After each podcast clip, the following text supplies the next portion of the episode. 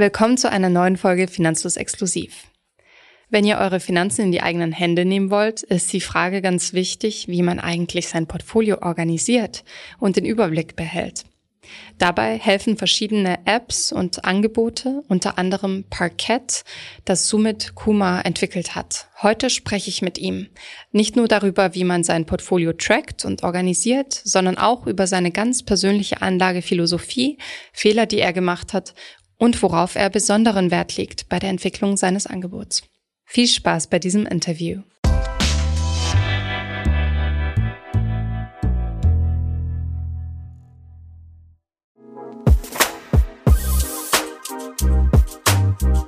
Ich freue mich, dass wir heute Sumit Kuma zu Gast haben, der die App Parkett entwickelt hat und mit uns heute nicht nur über seine persönliche Anlagestrategie und seine Ziele sprechen wird, sondern auch darüber, wie seine App helfen kann, sein Portfolio zu organisieren und zu tracken. Hi Sumit. Hi, vielen Dank für die Einladung. Sehr gern, danke fürs Dasein. Erzähl uns doch kurz, wer du bist und was du machst. Jo, gerne. Also ähm, ja, mein Name ist Sumit. Ich habe die App Parkett, beziehungsweise vielleicht besser bekannt unter Trezor One aktuell, aber wurde umbenannt in Parkett programmiert und angefangen Anfang 2020.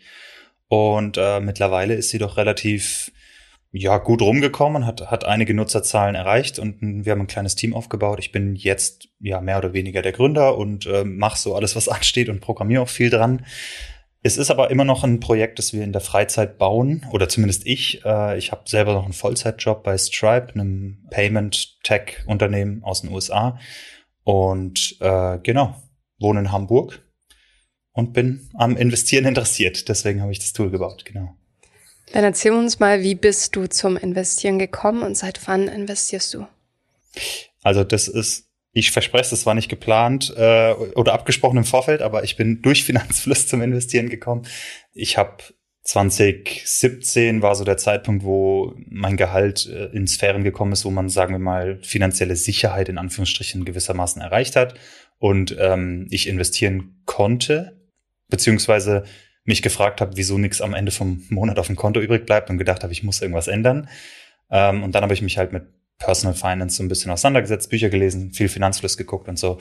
Und ähm, dann ging es erstmal darum, die eigenen Finanzen unter Kontrolle zu bekommen und dann zu investieren. Die Motivation war, es einfach nicht auf dem Konto liegen zu lassen und im Idealfall selbst verantwortlich für meine Rente zu sein, also da nicht auf den Staat oder auf irgendwas ja, ich, ich, ich finde es ja intransparent, ja, man zahlt irgendwo ein und hofft, dass man einen gewissen Lebensstandard im Alter halten kann.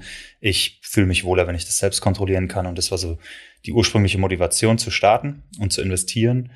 Und ähm, ja, und dann habe ich ganz normal, würde ich mal sagen, angefangen mit den ersten Fehlern und äh, den, die ersten Erfahrungen gemacht und Strategien mehr oder minder, mehr oder minder ab und zu gewechselt. Aber ich bin jetzt so seit vier Jahren am investieren. Ja, fleißig, würde ich sagen. Ich will es nicht aktiv nennen, aber ich würde sagen fleißig am Investieren. Mhm.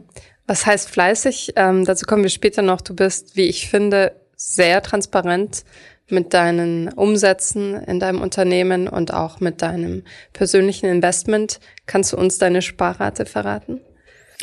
Mm, ich kann etwas dazu sagen auf jeden Fall. Also meine Sparrate war äh, letztes Jahr habe ich so die 60 Prozent geknackt, äh, was ziemlich, für mich persönlich ziemlich krass war. Ähm, dann kam aber ein Kind dazu und meine Frau ist dann in, äh, in Elternzeit gegangen und so weiter. Das heißt, das ist dann wieder ein bisschen runtergegangen, was völlig, völlig fein ist. Also wir sind immer noch bei 45 Prozent circa oder 50 Prozent mittlerweile.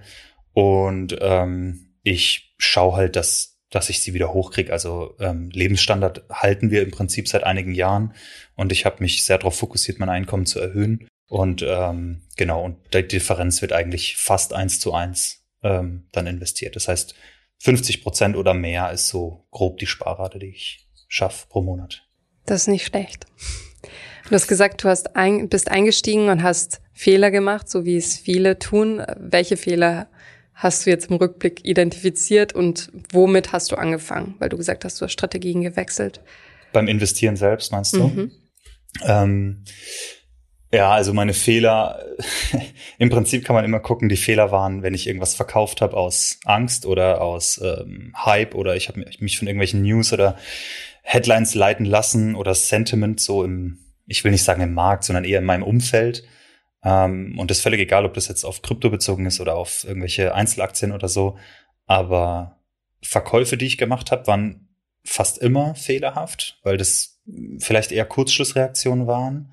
Und ich habe sehr, sehr spezielle Wetten dann manchmal auch gemacht. Oder ich weiß auch, dass ich da früher anfällig dafür war, wenn mir Leute halt gesagt haben, pass auf, hiermit kannst du. Also man kennt es ja, wenn Leute über CFD-Trading reden oder über oder Bitcoin oder was auch immer, das weckt immer sehr viel Gier und FOMO, dass wenn man nicht dabei ist, dass dann losgeht. Und ich bin da auch anfällig dafür, wenn ich es nicht reflektiert kontrolliere, sage ich mal.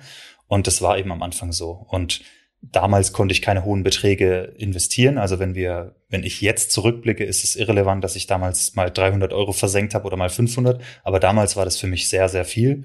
Oder das war das erste, was ich überhaupt investiert habe. Und die Fehler waren dann, ich habe äh, zum Beispiel Bitcoin in, an einem sehr hohen Hoch gekauft. Es war an Weihnachten irgendwann, wo es hatte damals ein All-Time-High. Danach ist es runtergeflogen, dann habe ich verkauft. Also so das, das Dümmste einfach im Prinzip. Und ich habe das Ähnliche mal mit einer Aktie gemacht. Ähm, äh, gekauft, weil es sehr gehypt wurde und dann verkauft, als es danach runterging. Und jetzt mittlerweile bin ich komplett von sowas weg. Also ich schaue nicht mehr auf die News sozusagen und halte einfach fast immer. Also wenn man mein ganzes Portfolio anguckt, habe ich drei Verkäufe in vier Jahren ungefähr. Wow. Der Rest ist gehalten. Und was hältst du? Also welche Produkte? Also ich bin in, also das ist das ist auch eine Änderung, was die Strategie betrifft. Am Anfang war das, waren das eben, ja, Unternehmen, wo ich, wo ich gehofft habe, dass sie ähm, erfolgreich sind, auch teilweise kurzfristig. Also zum Beispiel hinter mir siehst du vielleicht, da steht ein Lumia Phone, also von Nokia damals noch, die Windows Phones. Und Nokia war meine erste Aktie. Und äh, ich hatte damals Nokia gekauft, weil ich mir sicher war, die gehen hoch. Die sind auch hochgegangen und danach habe ich sie verkauft. Also das war wirklich so Spekulation. Und ich bin sehr Richtung Cashflow gegangen. Also mir, gefällt, mir gefallen Dividenden extrem. Ähm, mir ist völlig klar, dass es da höhere Renditen anderweitig gibt und äh, dass es vielleicht nicht das Sinnvollste immer ist, wenn man nur auf die Rendite guckt. Aber für meine Motivation und ich sag mal den Lebensstil, den ich anstrebe, ist es ähm, ich liebe das einfach, Cashflow. Wenn ich das sehe, wie es jeden Monat reingeht und mehr wird, wirklich eine gute Motivation. Das heißt, aktuell bin ich sehr auf Cashflow fokussiert. Ich investiere jeden Monat, jeden Monat nur in ausschüttende Produkte, sage ich mal, sowohl in Einzelaktien als auch in ETFs, sowohl in sowas wie den, also ich bespare nicht den MSCI World, aber den FTSE All World und den sowohl als ganz normaler FTSE All World, aber ausschüttend und einen All World High Dividend Yield der speziell jetzt auf High Dividend ist. Also ich mag die Produkte von Vanguard und ähm, bin da vor allem bei ausschüttenden Sachen drin. Ich habe auch ein paar Aktien, die nicht ausschütten, aber die bespare ich nicht, sondern die habe ich mal einzeln gekauft. Dazu gehört Netflix, dazu gehört Tesla und PayPal zum Beispiel. Also die besitze ich jetzt schon mehrere Jahre und die sind auch sehr gestiegen und die habe ich einfach immer noch. Ähm, aber besparen tue ich nur ausschüttende Werte. Sowohl ETFs als auch Einzelaktien. Okay. Dann kommen wir zu deinem Sparziel. Du sagst, dir ist die Ausschüttung wichtig, der Cashflow wichtig. Worauf kommt es dir sonst noch an? Und hast du ein Ziel im Kopf, wohin du willst mit dem Vermögen? Also ich glaube, ich kenne mich mittlerweile gut genug, dass ich weiß, dass egal welches Ziel ich nenne, wenn ich da nur in die Nähe komme, habe ich schon das nächste. Und deswegen glaube ich nicht, dass es ein Ende gibt, sondern für mich gibt es mehr so einen Lebensstil, den ich mir wünschen würde. Und ähm, ich sag mal, ein diverses Einkommen, wo ich nicht 100 Prozent von meinem aktiven Einkommen abhänge, sondern äh, verschiedene Einkommensströme habe. Das kann ein Nebenprojekt sein, das kann ein äh, verschiedene Content-Geschichten sein. Sagen wir mal, wenn jemand ein Buch schreibt oder ein E-Book oder so, das ist auch ein Einkommensstrom. Das kann Parkett sein, das kann mein aktives Einkommen sein, das können Dividenden sein, das kann Immobilie sein und so weiter und so weiter. Und ich versuche verschiedene Ströme aufzubauen, auf, verschieden, auf verschiedene Art und Weisen. Und ähm, die Dividenden sind eben ein Teil davon. Also mir ist schon klar, dass ich wahrscheinlich sehr lange Zeit nicht nur von meinen Dividenden jetzt leben kann. Und die Investition in die Börse alleine wird mich auch nicht 100 Prozent unabhängig von, von einem Festeinkommen machen oder von einem aktiven Job machen. Aber es ist ein Teil in einem, ich sag mal, in einem Gesamteffort, mich unabhängig zu machen von verschiedenen Einkommensströmen und im Idealfall auch ein bisschen Passives dabei zu haben. Also wenn die Dividenden irgendwann eine Richtung annehmen, dass sie zum Beispiel die Fixkosten decken, das ist schon ein Luxus, dass man sich bestimmte Auszeiten oder so mal gönnen kann. Oder auch einfach, sagen wir mal, meine Tochter, wenn die an die Uni geht, kann ich sagen, hier 400 Euro Dividende pro Monat ist für dich, muss, muss keinen Nebenjob machen zum Beispiel. Hätte ich mir gewünscht, wo ich an die Uni bin.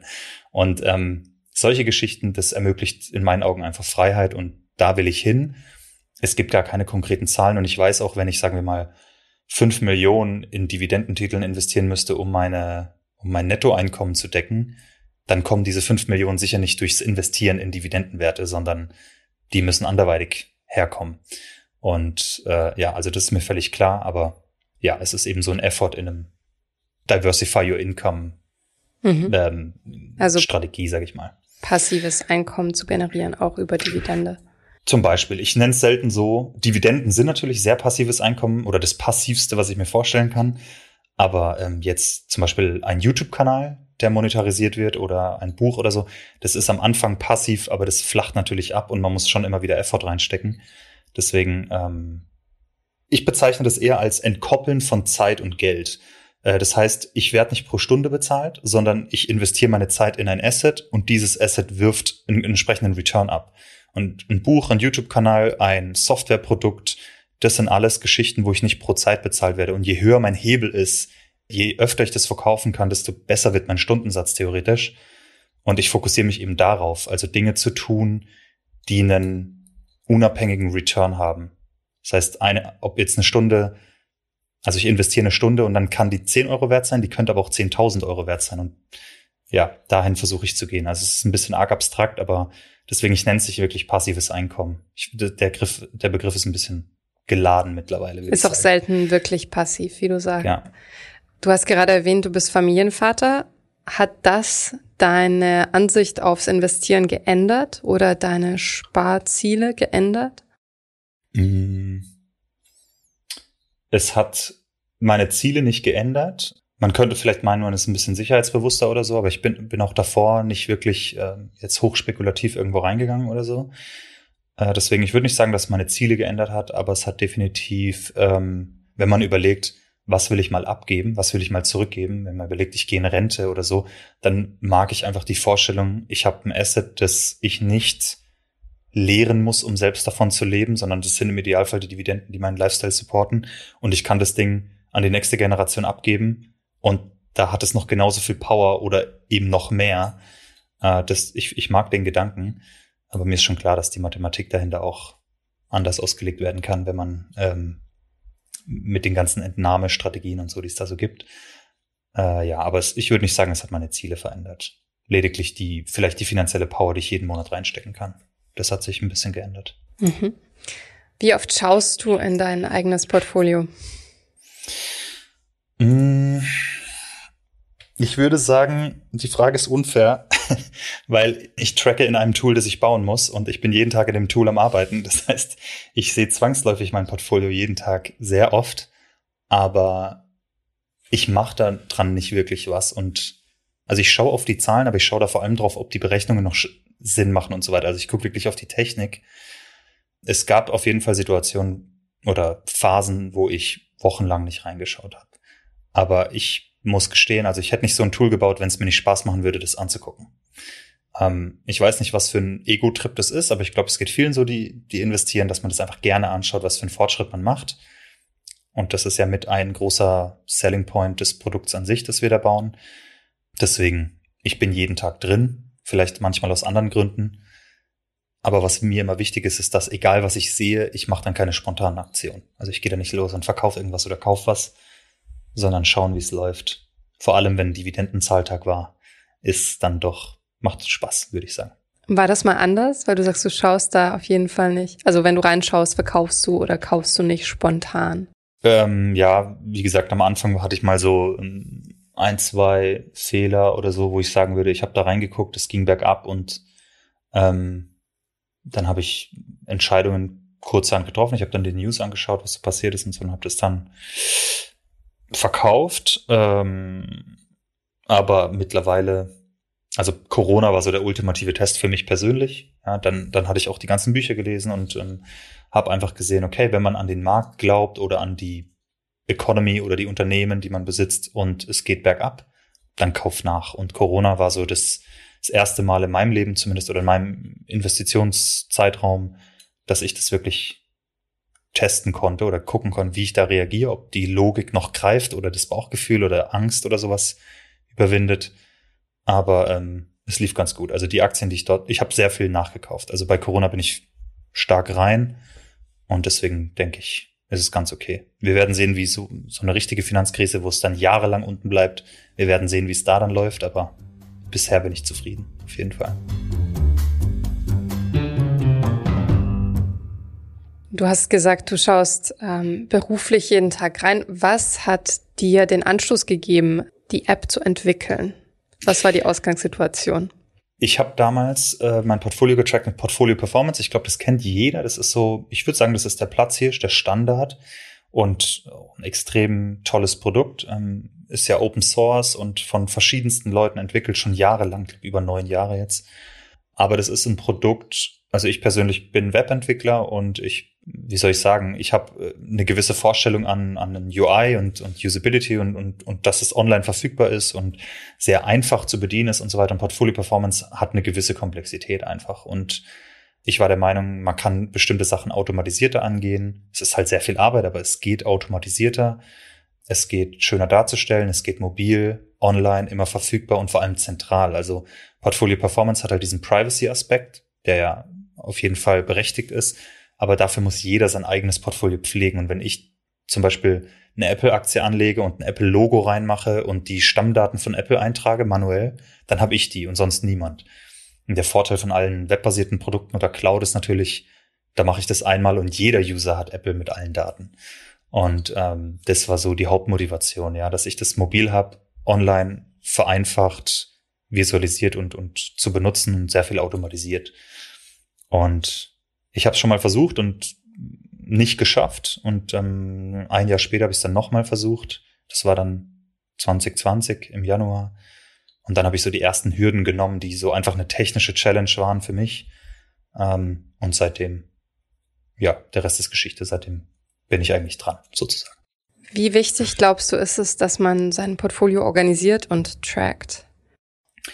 Ich persönlich denke, je größer das Portfolio ist, desto wichtiger ist es. Vor allem bei so, äh, wenn, wenn man zum Rebalancen anfängt und so weiter, ähm, dann ist es wichtig, auch wenn man bestimmte Wetten macht, finde ich das wichtig, die im Auge zu behalten, separat zu sehen, wie viel Return machen die und ähm, war das eine gute, Entsch also einfach daraus zu lernen. Auch wenn man anfängt in sehr viele, also wenn man über zehn Jahre investiert, dann kann das durchaus sein, dass man eben nicht immer die gleiche Strategie hat, sondern dass man mal wechselt und dass die favorisierten Wertpapiere wechseln und, und, und und dass man halt dann nicht in bestimmte Klumpen reinrennt oder so. Das kann sich ja über die Zeit akkumulieren. Ich glaube, da ist niemand davor gefeit, außer vielleicht Thomas. Das zu wissen oder zu sehen, dass das passiert, das denke ich ist relativ wichtig. Wenn man tradet, ist es natürlich sehr wichtig, dass man das auch jeden Tag kontrolliert. Ich glaube, es hat eine psychische Relevanz, dass man sein Portfolio sieht und den Erfolg sieht oder sieht, was passiert und das visualisieren kann. Und wenn man unsere aktiven Nutzer äh, anschaut, die meisten loggen sich jeden Tag ein. Und ähm, ich glaube, das hat einfach damit zu tun, dass es ein Hobby ist, mit dem man sich beschäftigt. Vielleicht auch nicht nur ein Hobby, sondern wirklich ernsthaft. Wir haben Leute mit Millionen Portfolios dabei und ähm, die wollen einfach sehen, was los ist und, und äh, alles im Blick behalten. Deswegen wenn ein Student anfängt zu investieren mit 500 Euro, was für den Student sehr viel ist, dann denke ich, die Analysen, die wir machen können in, in Parkett, die sind nicht wichtig für den Erfolg des Studenten. Da ist es dann mehr die Motivation. Aber es gibt andere Cases, ähm, glaube ich, wo es durchaus wichtig ist, dass man bestimmte Entscheidungen treffen kann in Zukunft. Aber da geht es dann um höhere Beträge. Wie du sagst, wenn man die Transparenz hat, dann kann man auch erst so richtig feststellen, wo man eine Klumpenbildung hat oder wo man vielleicht in eine Richtung geht, die gar nicht mit der Asset Allocation übereinstimmt. Genau. Und sich davon entfernt hat. Und was ich, also ich nutze Parkett auch. Yay. und was ich daran ganz toll finde und was ich vorher noch nicht, äh, zumindest nicht in der Form gefunden hatte, war, dass ich mehrere Portfolios elegant zusammenfassen kann und mir echt einen mhm. Überblick über, über die gesamte Anlage Dauer zu verschaffen. Hast du persönlich auch mehrere Portfolios und warum ist es so schwierig, da so einen Überblick zu finden? Also spätestens seit Trade Republic, glaube ich, haben die meisten Leute mehrere Depots. Ähm, ich glaube, da hat so ziemlich jeder einfach mal ein Depot eröffnet. Ich habe drei Depots. Ähm, eins bei Trade Republic, eins bei Scalable und, und mein Hauptportfolio oder Hauptdepot bei Comdirect. Und ähm, äh, also die Banken haben natürlich kein Interesse, das erstmal zentralisiert oder über. Es, es gibt ja für deine Konten gibt's ja diese Schnittstelle, dass du in ich sage jetzt irgendwelche Banken, ich weiß nicht, ob es wirklich wahr ist, aber dass du bei Comdirect zum Beispiel den Kontostand von Comdirect siehst. Da gibt es irgendein so Interbanking, das sie haben. Das gibt's für Portfolios nicht und vor allem gibt es nicht die wirkliche Analyse davon. Ein paar Broker stellen ein bisschen mehr da, ein paar bisschen weniger. Trade Republic hat überhaupt nichts im Web, im Web zum Beispiel. Ähm, und, die kom und kombiniert gibt es einfach überhaupt nicht. Und das machen die meisten dann in Excel oder Portfolio Performance. Und ich glaube, dass wir mit Parkett einen Mehrwert hinstellen können, dass, dass Leute oder dass eine bestimmte Zielgruppe anspricht, äh, die sagt, ja, so, so hätte ich das gerne. Genau so, wie wir das darstellen oder vielleicht auch noch ein bisschen mehr. Ist auch noch viel geplant. Aber ähm, dass das eben einen Wert schafft für vor allem dann, wenn man in mehrere Depots investiert. Und ich glaube, auch erst dann lohnt sich das. Also jemand mit unter 10.000 Euro bei einem Broker. Ich persönlich wüsste jetzt nicht unbedingt, wo der Riesenmehrwert von Parkett da ist, aber sobald du zwei Broker hast, dann nutze es. Und sobald du ähm, viel, vielleicht mehrere Holdings hast, nicht nur eine, einen MSCI World oder so, sondern wirklich viele und oder öfter reinschauen willst oder oder oder, dann machen die Analysen und die Visualisierungen, die wir bieten, wirklich Sinn. Aber bei einem, wenn jemand bei Comdirect den MSCI World bespart, dann reicht eigentlich die, die Ansicht des Brokers. Ist auch fair von dir zu sagen, dass es nicht für jeden den großen das, Mehrwert bietet. Ich, ich glaube, das, also ja, ich, ich bin der Realist, ja, ich will niemand was verkaufen, was er nicht will. Wir haben ja auch eine sehr tolerante, ich sag mal, Geld-Zurück-Garantie. Wenn mir jemand eine E-Mail schreibt und sagt, pass auf, ähm, ich bin nicht happy mit dem Produkt, dann kriegt er das Geld zurück. Also ich will niemand über den Tisch ziehen und ich will und kann nicht jeden glücklich machen, das weiß ich. Ähm, sondern wir schauen, dass die Leute, für die das interessant ist, dass wir denen das nützlichste Tool, das wir können, zur Verfügung stellen. Aber es gibt einen Haufen Leute, für die das nichts ist, aus verschiedensten Gründen. Und dann ist es eben nicht die Zielgruppe, die wir ansprechen, aber das ist uns auch wichtig zu wissen, dass wir wissen, wer ist unsere Zielgruppe und dass wir für die bauen. Und bei allen anderen, da finden wir es gut zu erfahren, wieso. Und wenn wir dann in die Richtung gehen vom Produkt her, dass es für die Person relevant wird, dann äh, super gerne, dann, dann sagen wir auch gerne Bescheid. Aber wir verkaufen niemand irgendwas, was sie dann, also wir, wir wollen keine unglücklichen User, sagen wir es so. Mhm. Du betonst ja schon, dass ihr noch an der App arbeitet und das ein Prozess ist, der wahrscheinlich noch ein bisschen dauert wird und immer neue Features dazukommen. Welche Features habe ich denn jetzt schon bei Parkett? Also aktuell, wir haben von der, ähm, sagen wir mal, der Pflege, Einpflege der Portfolios, da sind wir bei zwei von drei, zwei von drei Wegen, also manuell anlegen und der PDF-Import, da unterstützen wir eigentlich die meisten Broker. Ich glaube, wir haben den so ziemlich den mächtigsten PDF-Import im Markt. Wir haben die Visualisierung für Dividenden, Wertentwicklung, Performance, äh, Wertentwicklung im Vergleich zum investierten Kapital, auch strikt nach FIFO-Prinzip, so wie es auch der Staat macht. FIFO ist, ähm, kommt von der Lagerhaltung und bedeutet First in, First out. Das heißt, wenn du heute eine Apple-Aktie kaufst und morgen eine und übermorgen eine und dann eine verkaufst, dann ist die Frage, welche von den dreien ist es? Weil du hast sie alle zu unterschiedlichen Preisen gekauft und je nachdem, welche du verkaufst, ist natürlich der realisierte Gewinn anders und damit auch die Besteuerung. Und First in, First out heißt immer, wenn du etwas verkaufst, dann verkaufst du immer die ersten, die du gekauft hast. Ähm, und ja, und das, das ist ziemlich komplex im Hintergrund zu rechnen. Ich musste das auch alles lernen, um das überhaupt zu schreiben, das Zeug. Ähm, und wir zeigen eben die, das investierte Kapital und so weiter mit diesen Prinzipien an und berechnen die Performance mit diesen Prinzipien. Ähm, genau. Das, dann kommen realisierte Gewinne dazu. Es kommen zukünftige Dividenden haben wir mit dabei. Wir haben Performance dabei, Performance-Vergleiche gegen Indizes oder andere Aktien. Äh, wir haben die Allocations dabei. Also, wie ist deine Allokation, deine Gewichtung der verschiedenen Wertpapiere, die du hast, nach Kapital, aber auch Sektoren, Branchen, Regionen, Länder, Wertpapiertypen. Und da splitten wir sogar ETFs auf. Also wenn du, einen, wenn du drei ETFs hast, dann können wir dir basierend auf der Gewichtung der ETFs sagen, wie viel du insgesamt zum Beispiel in den USA hast. Also wenn du jetzt 50% Tesla und 50% MSCI World hast, dann hast du einen Riesenbatzen USA und das zeigen wir eben an. Und aus welchen Wertpapieren das kommt, wir zeigen Investitionen über die Zeit, ähm, dein Kapitalfluss ins Portfolio, verschiedene Dividendenvisualisierungen, solche Geschichten. Wir haben auch Watchlists und Märkte, äh, also Marktübersichten. Ähm, äh, und es ist noch zu viel geplant, als dass ich's. Äh, ich glaube, also es wird nie zu Ende sein. Software ist nie zu Ende und ähm, wir haben ein Feature Voting. Ja, die Leute sind heiß auf ein paar, auf einige mehr Sachen und wir arbeiten an ziemlich coolen Dingen. Welche dieser Variablen ziehst du persönlich heran, wenn du auf dein Portfolio schaust und es analysieren willst? Also die Dividendenvisualisierung ist für mich natürlich die, die wichtigste, auf die schaue ich. Äh, die Kursgewinne finde ich schön zu sehen, aber wenn die mal im Minus sind oder so, dann ist es nicht, ist jetzt für mich kein, kein Weltuntergang, solange die Dividenden steigen. Ja, also Einstiegswert, Dividenden, persönliche Dividendenrendite, das sind so die wichtigsten und der Portfoliowert. Also da habe ich, sagen wir, ich habe ähm, Ziele, wie viel ich pro Jahr investiere oder wie, auf wie viel mein Portfolio wächst und da versuche ich halt dran zu bleiben. Genau, aber die Dividenden, also wenn ich es öffne und wirklich nachschaue, dann schaue ich auf den Dividendengraph oder Dividendengraphen und wie sich die Dividenden entwickeln. Hat dir die Analyse, also die Charts und auch die Gewichtung nach Sektoren und so weiter, irgendeinen blinden Fleck aufgezeigt, den du hattest?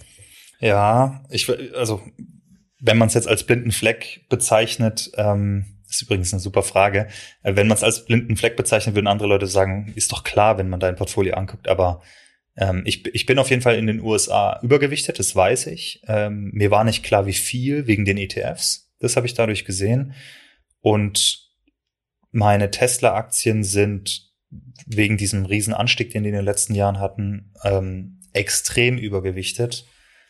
Und ich habe die eben noch nicht verkauft. Das fällt mir halt dann auch wieder schwer jetzt mittlerweile. Und ich weiß aber, dass ich das, also das werde ich machen. Dieses Jahr oder nichts. Irgendwann dieses Jahr werde ich die Tesla-Aktien, einen Teil davon verkaufen und umschichten, äh, als, als im Rahmen eines Rebalancings. Und ähm, das habe ich halt vor allem gesehen, als ich ja, hier mein, das erste Mal mein Portfolio so richtig eingepflegt habe und Tesla dann gestiegen ist. Und dann siehst du einfach, wie viel Tesla von dem, von meinem Gesamtportfolio jetzt ausmacht. Ja, das ähm, passt nicht mehr in meine Strategie, was Cashflow betrifft. Und, ähm, und rebalancen einmal im Jahr ist gesund, habe ich gelesen. Ein paar Gewinne zu realisieren, ist ja auch kein Weltuntergang. Also ich will Tesla nicht komplett verkaufen. Ich persönlich glaube auch noch an, an das Unternehmen, und zwar auf lange Sicht. Ähm, aber trotzdem, ich, ich will die Prozentzahl nicht nennen, aber es ist viel zu viel an Prozentzahl. Deswegen da ein paar Gewinne zu realisieren und die in Dividendenwerte zu stecken, ist keine schlechte Idee in meinem, in meinem Kopf. Mhm. Thomas nutzt ja Parquet auch, um unsere User-Portfolios zu visualisieren. Mhm. In Überfluss werden die ja oft diskutiert. Hast du eigentlich dein eigenes Portfolio auch öffentlich? Ich nehme an, nein, weil du sagst, der genaue Tesla-Prozentsatz ist geheim. Ich habe ähm, also ich habe zwei Depots quasi in, in Parkett oder zwei Portfolios in Parkett. Das eine ist öffentlich. Das ist ein reines Dividendenportfolio, super langweilig, da gibt's auch nicht viel zu, zu, zu sagen. Der Wert sind jetzt knapp 40.000 Euro und ähm, also das ist ein REIT, den All World High Dividend Yield und S&P 500 High Dividend mein großes Portfolio, das ich quasi seit vier Jahren bespare, wo auch die, Einzel die Einzelwerte drin sind und so weiter, die, das ist nicht öffentlich. Ich überlege das mal als irgendeine Art von Milestone zu machen, entweder als Milestone von Parkett oder als Milestone von meinem privaten oder von meinem YouTube-Channel, wo ich ähm, nicht, nicht sonderlich oder nicht so aktiv bin, wie ich es gerne wäre, aber ich persönlich habe nichts dagegen, das öffentlich zu machen in irgendeiner Form. Nur jetzt in letzter Zeit wollte ich das noch nicht und ja, aber ich, ich bin ja relativ offen mit so ziemlich allen finanziellen Themen und würde sagen, ich bin auch ein Advocate dafür, das zu tun, ähm, offen über Finanzen zu sprechen. Deswegen, ich gehe davon aus, dass ich das irgendwann öffentlich machen werde und dann auch wirklich detailliert kann man drüber sprechen und sehen, okay, wie viel Gewinne und warum das und wo waren die Fehler und ich habe, glaube ein paar gute Entscheidungen getroffen, aber auch ein paar schlechte. Du hast gerade gesagt, du bist sehr offen damit, finde ich auch so. Ich habe auf Twitter gesehen, du postest auch den Umsatz deiner mhm. Firma regelmäßig. Ähm, warum traust du dich das? Hm, ich glaube, es geht nicht um Trauen. Also vor allem am Anfang hat man nicht viel zu verlieren. Ich meine, ich habe ein Nebenprojekt gestartet und ich wusste nicht mal, ob es überhaupt einen Euro abwirft. Mein Ziel war, ein Projekt im Internet zu starten, mit dem ich Umsatz generiere. Mein Ziel war ein Euro letztes Jahr, ähm, weil ich davor einfach noch kein Produkt im Netz alleine gebaut hatte, dass das, das, das Profit oder das Umsatz generiert hat. Und in der Szene, sag ich mal, der Bootstrapper und Indie-Hacker, also Leute, die einfach unabhängig Produkte bauen, da ist es verbreitet, dass man die, die, die Metriken öffentlich macht, um sich gegenseitig zu helfen. Also man lernt voneinander. Ich habe gelernt von anderen, die das geteilt haben. Und ich wollte meinen Teil dazu beitragen. Vor allem in der deutschen Community ist es noch relativ selten, dass, dass es Leute machen. Und dazu war jetzt auch gerade vor kurzem ein Artikel in, auf Gründerszene genau dieses Thema. Aber es gibt jetzt ein paar, so eine Handvoll Leute, die das machen. Die Umsätze zu teilen, damit habe ich überhaupt kein Problem. Das kann ich noch öfter machen. Womit ich ein bisschen langsamer mache mittlerweile sind die, ich sag mal, die, die detaillierten Strategien und, und vor allem, was wir noch vorhaben. Weil ich meine, als ich gestartet bin, war, gab es nur Portfolio Performance und noch Rentablo, glaube ich. Und jetzt gibt's ja ohne Ende ähm, Konkurrenten.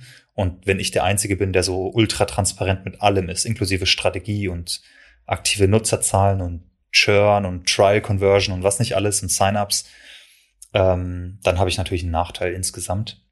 Das heißt, von der ganzen Offenheit ein bisschen würde ich runter, gehe ich runter, aber ich teile nach wie vor auch, sagen wir mal, Strategien, die wir getan haben, wenn sie implementiert sind, immer noch auf YouTube und auf Twitter. Und die Umsätze auch nach wie vor das plane ich auch weiter zu tun mit den Umsätzen auf unbestimmte Zeit. Cool, finde ich super, dass du uns da teilhaben lässt. Das Ganze, du hast es jetzt schon mehrfach angedeutet, ist natürlich ein ziemlich komplexer Vorgang, so eine App zu programmieren und zu entwickeln. Mhm. Ähm, wie berechnet man zum Beispiel sowas wie die Rendite über den ganzen Anlagezeitraum und berücksichtigt dabei auch noch ähm, An- und Verkäufe und Gebühren sehe ich auch mhm. angezeigt und solche Dinge. Also wie kriegt ihr das hin? Also im Endeffekt habe ich mir, als ich angefangen hatte, da fängt man erstmal ganz normal an, wie, wie glaube ich, jeder, der versucht, seine eigene Excel zu bauen und du guckst auf, okay, was habe ich investiert, was ist es aktuell wert, was ist die Differenz und dann setzt man das ins Verhältnis. Aber dann merkt man relativ schnell, wenn man über die Zeit Käufe und Verkäufe tätigt oder auch mal das Portfolio komplett verkauft, dann wird es plötzlich extrem komplex. Ähm, und dann eben mit FIFO und unterschiedlichen Währungen und dann hast du noch Dividenden und realisierte Gewinne, wie berechnest du die mit ein und so weiter. Und ähm, ich habe mir, ich habe viel darüber gelesen, ich habe äh, mir, mir angeschaut, wie es Portfolio Performance macht. Ich meine, die, das ist wirklich ein Battle-Tested Product seit neun Jahren da drin. Die Community programmiert damit und diskutiert alles aus. Das heißt, da kann man wirklich sehr viel lernen, was das betrifft. Und ähm, wir haben, ich sag mal, Freunde oder Freunde vom, von Tresor One, von Parkett bei uns im Slack. Äh, und da sind auch ein paar Mathematiker dabei, die das ähm, gelernt haben. Und mit denen habe ich teilweise die, die Chartberechnungen wochenlang diskutiert, damit wir die Balance finden zwischen, was ist eine korrekte Berechnung und was interessiert den Nutzer. Weil manchmal wird die Berechnung so komplex, damit sie mathematisch korrekt ist, aber das interessiert den Nutzer nicht. Ähm, das heißt, man muss immer wissen, was will der User wissen, wenn man auf den Chart guckt und was ist die korrekteste Berechnung, um dem Nutzer die Aussage zu ermöglichen. Und wie das dann geht, ist im Endeffekt, man braucht die Grunddaten, das sind die Transaktionen. Was habe ich für wie viel Geld wann gekauft? Was ist es heute wert? Das sind die Kurse, also zur Bewertung der, der aktuellen Position.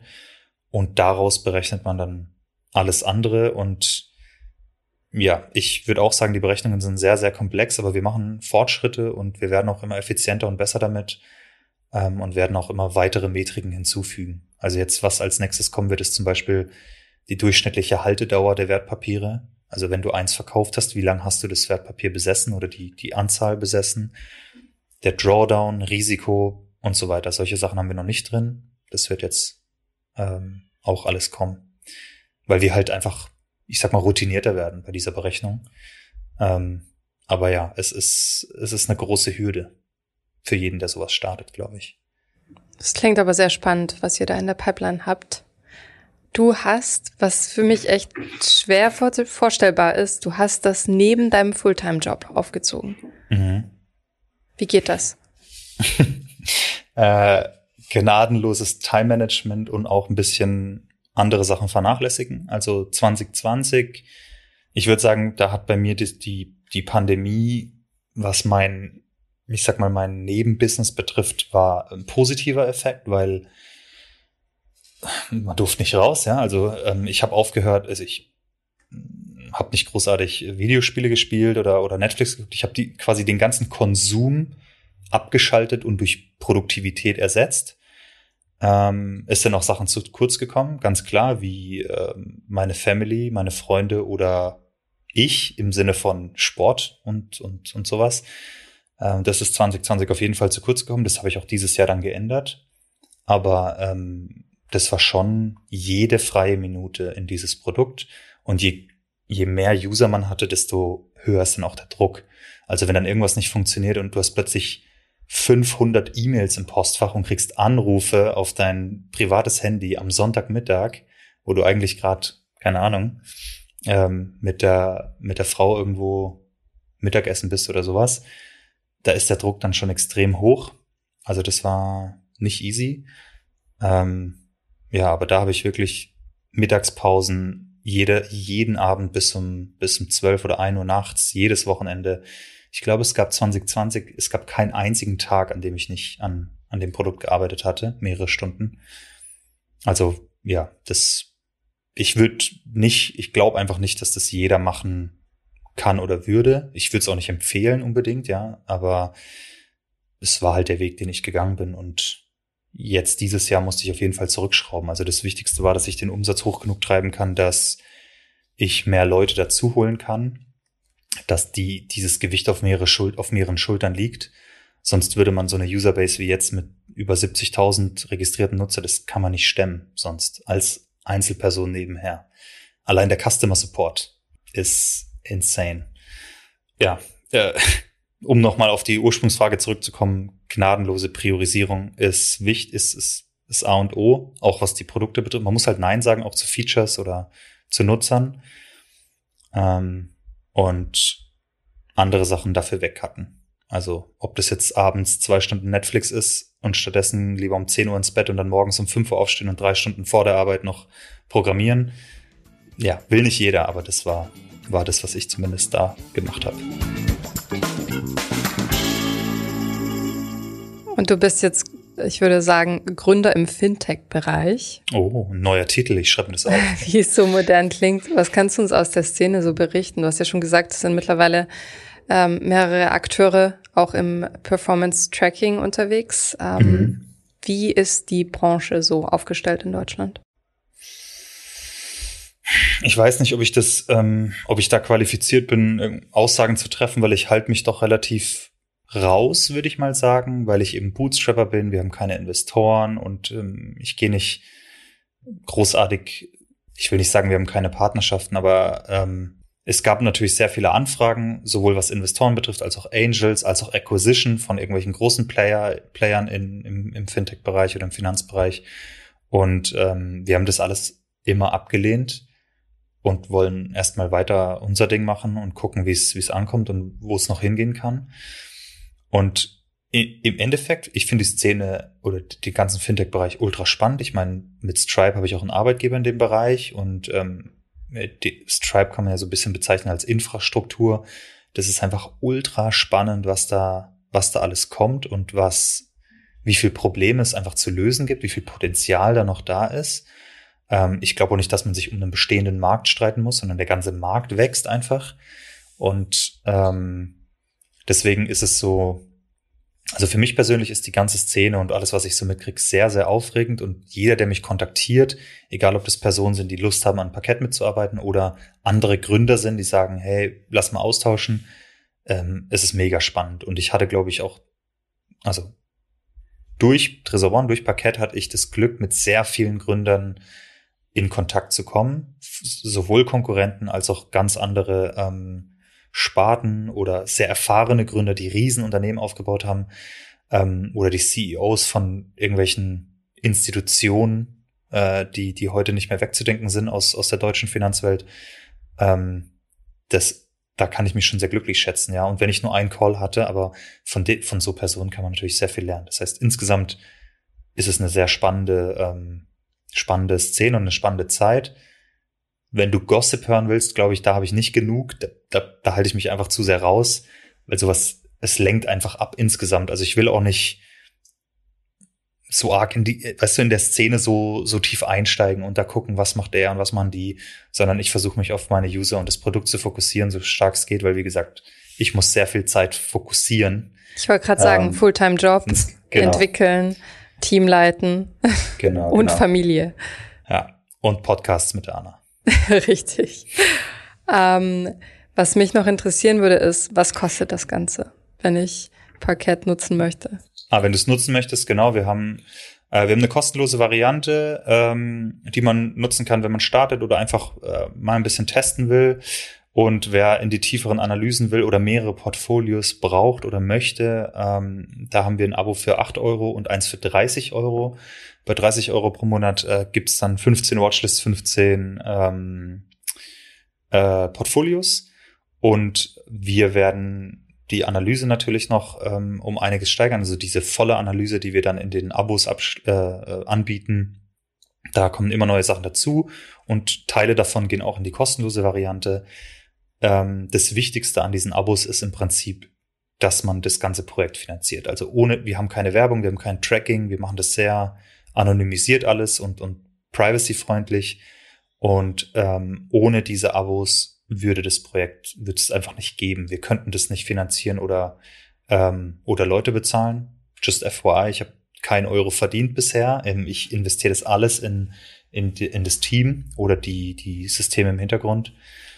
Ähm, das heißt, ich weiß, wir haben sehr viele Abonnenten, die, die das Projekt unterstützen wollen, das mit so der größte Grund ist.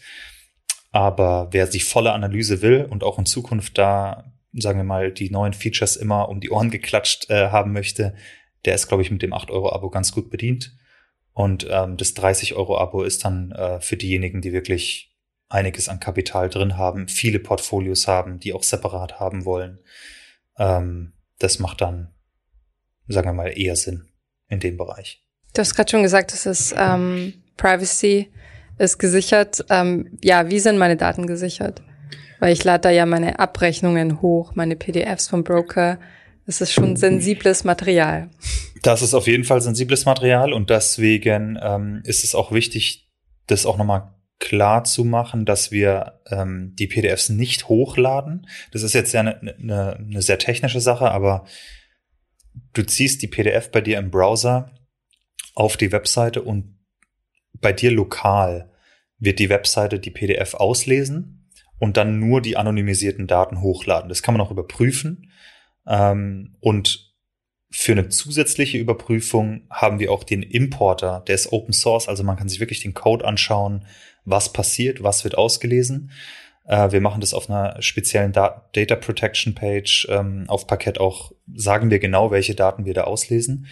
Wie gesagt, wir haben den ganzen Code dafür öffentlich, damit man das auch prüfen kann. Und man kann das auch ähm, im also wenn man ein bisschen technisch versiert ist, kann man auch nachgucken, was da hin und her geschickt wird. Ähm, die PDF an sich wird nicht hochgeladen. Wir haben die nirgends, die wird nirgends gespeichert oder sonst was. Ähm, und dann sind die Daten bei uns in der Datenbank anonym. Also selbst wenn jemand einen kompletten Datenbankabzug bekommt bei uns, weiß man nicht, wer das ist. Da stehen keine Adressen drin, keine E-Mail-Adressen, nichts. Ähm, die, die Daten sind alle in Deutschland gespeichert. Ähm, wir haben, wie gesagt, keine Tracking-Skripte oder irgendwas auf der Webseite. Wir haben auch keinen Cookie-Banner genau deswegen, weil wir keine Cookies haben, über die man informieren muss. Ähm, wir haben die Finanzdaten, also wenn man ein Abo abschließt, braucht man natürlich Kreditkartendaten und wenn man sich einloggt, braucht man eine E-Mail-Adresse. Äh, wir erlauben den Nutzern Fake-E-Mail-Adressen zu benutzen. Wir kontrollieren die nicht, ist auch nicht notwendig, ähm, um ums Tool zu nutzen. Man bekommt halt dann keine E-Mails, aber man kann sich dafür entscheiden. Und die E-Mails und die Passwörter, die sind beim, ich glaube, weltweit führenden Identitätsprovider gespeichert, nämlich Auth Zero. Die können die Sicherheit, ja, auf jeden Fall besser als, als jeder, der es selbst programmieren würde. Das heißt, wir bezahlen für sehr professionelle Anbieter, die die sensiblen Daten speichern, nämlich einmal Auth Zero für unsere Login-Daten oder für deine Login-Daten und einmal Stripe für deine Payment-Daten. Also wenn du deine Kreditkarte hinterlegst oder SEPA, Lastschriftmandat, deine Zahlungsmethode halt, die wird bei Stripe gespeichert, dem, ich würde mal sagen, einem der größten Payment-Anbieter der Welt.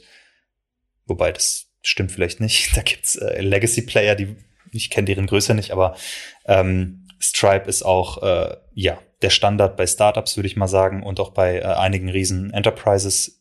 Und ähm, die Daten sind dort gespeichert. Ja, also also das, in Sicherheit sind, habt ihr euch auf jeden Fall genug Gedanken gemacht. So wir haben, wir haben, wir wollten, wir wussten genau, es gibt professionelle Leute, die bezahlen wir lieber, das zu tun, als dass wir das selber machen.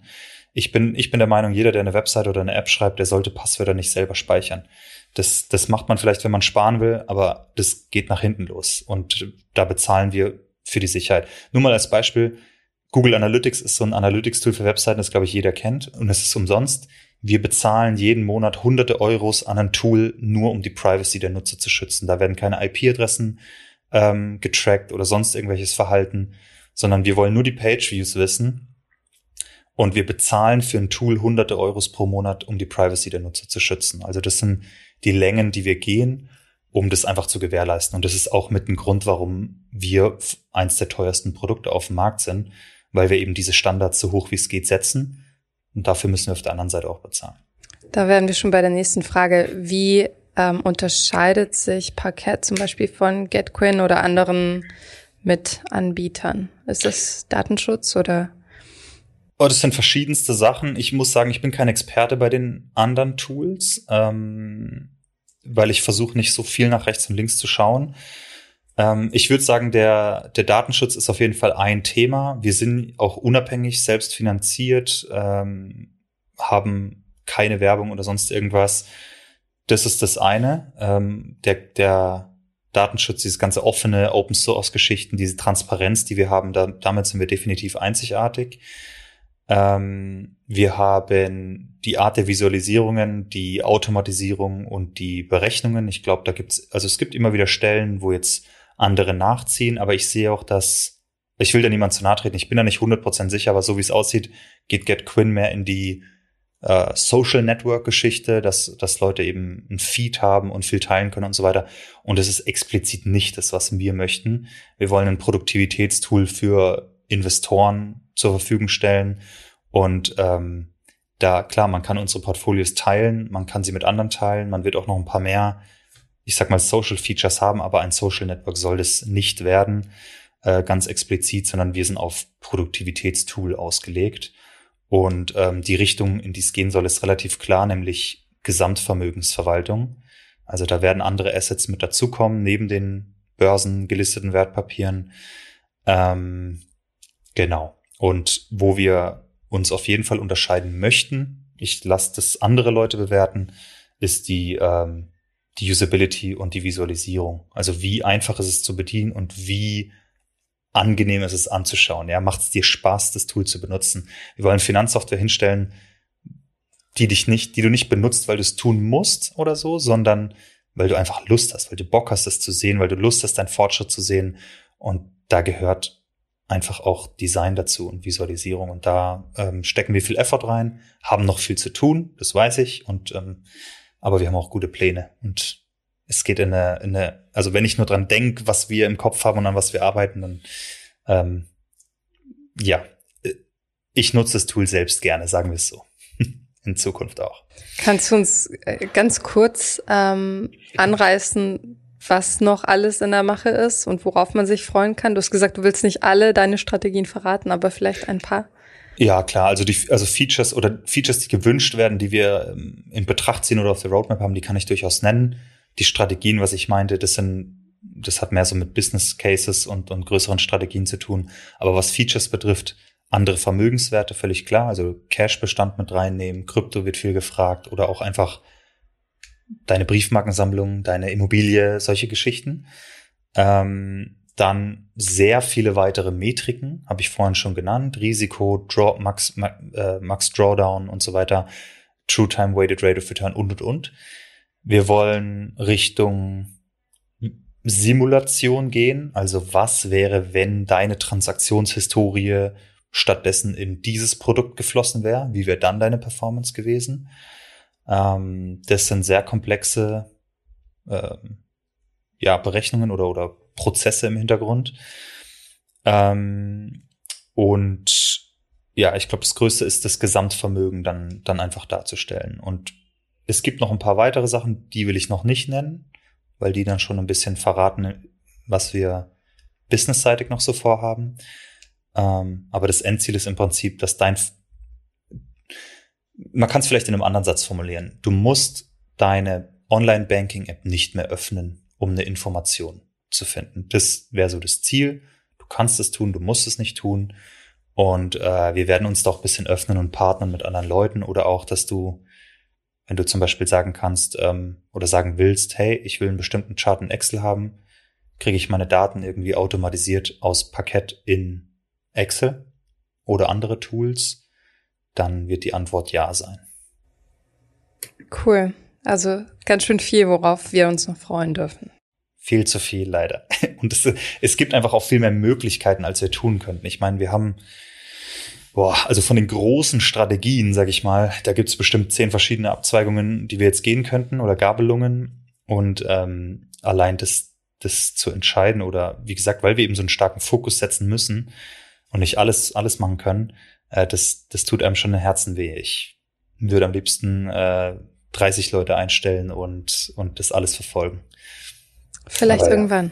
Ja, irgendwann vielleicht. Ich drück die Daumen und du auch hoffentlich. Sag mal, was ich mich auch frage bei, bei Tools wie eurem ist, haben die Banken und Depotanbieter da was verschlafen? Sollten die sich nicht drum kümmern, auch Analysemöglichkeiten zu bieten? Also generell, ich als, als, als Kunde würde ich natürlich sagen, ähm, ja, warum habe ich das nicht? Aber als Gründer oder als ähm, Person, die einfach auch in, in so Konzernen schon gearbeitet hat oder, oder weiß, wie es wie da priorisiert wird und gearbeitet wird, mir ist schon völlig klar, warum das so ist. Mir ist schon klar, dass das einfach, ähm, das ist kein Moneymaker. Also die Leute investieren da aus anderen Gründen. Diese Visualisierung alleine wird wahrscheinlich nicht den riesen, also vielleicht in der Nachkommastelle wird es irgendwas ausmachen in dem Umsatz, aber ähm, nichts jetzt, was das Rieseninvestment betrifft äh, oder, oder rechtfertigt. Und dann wiederum sind solche Apparate, solche Unternehmen auch einfach langsamer in ihren Entscheidungen. Und so ein, so ein Laden wie wir, selbst wenn wir das in der Freizeit machen, können wir einfach sehr viel flexibler Sachen einfach ausprobieren und machen. Wir haben nicht die Historie, die wir mitschleppen müssen. Das ist der Erfolg von solch riesen Unternehmen äh, macht einen natürlich auch ein bisschen träger. Äh, deswegen ich will nicht unbedingt sagen, dass sie es verschlafen haben. Ich glaube, das ist ganz natürlich, dass, dass es äh, junge Unternehmen gibt, die, ähm, die in dem Bereich einfach ein bisschen nach vorne rennen.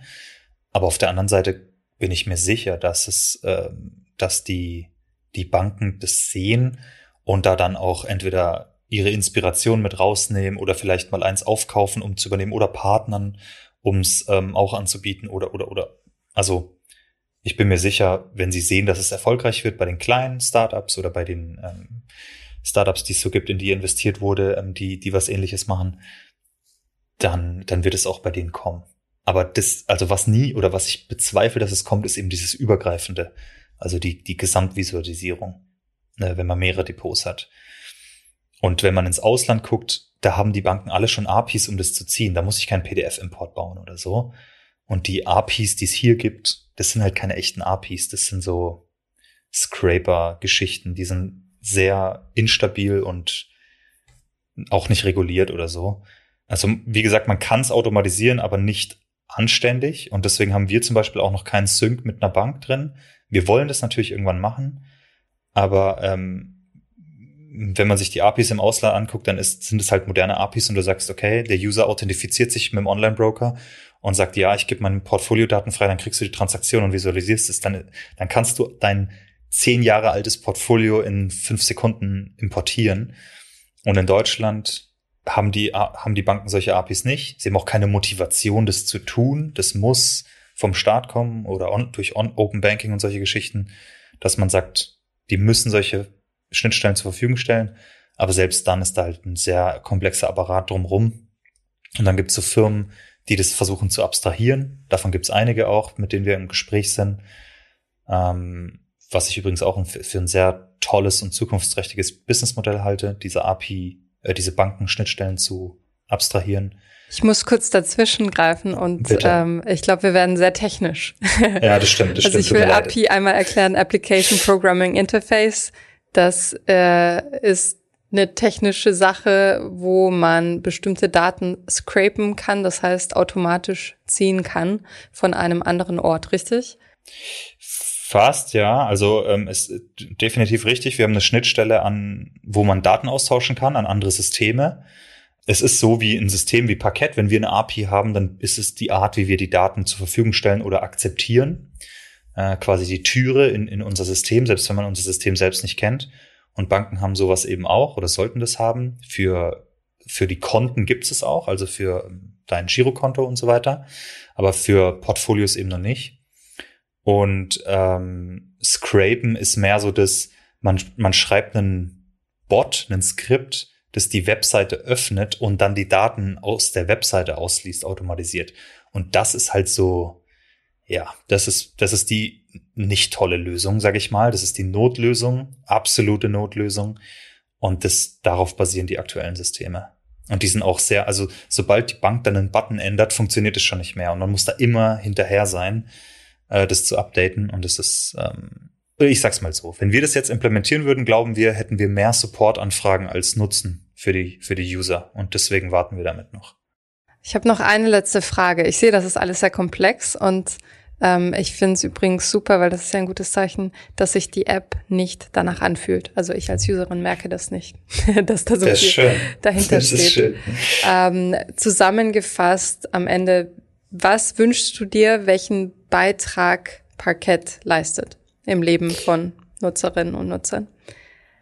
Also im Idealfall kommen wir ähm, an die Stelle, dass Parkett, ähm, wenn man über ein Portfolio redet und oder was wissen will, dass man nur noch da reinschauen muss. Wir haben die Daten oder die Links zu den entsprechenden Partnern, wo man alle Daten findet, wenn es zum Beispiel um News geht oder um, um, um Factsheets oder was auch immer.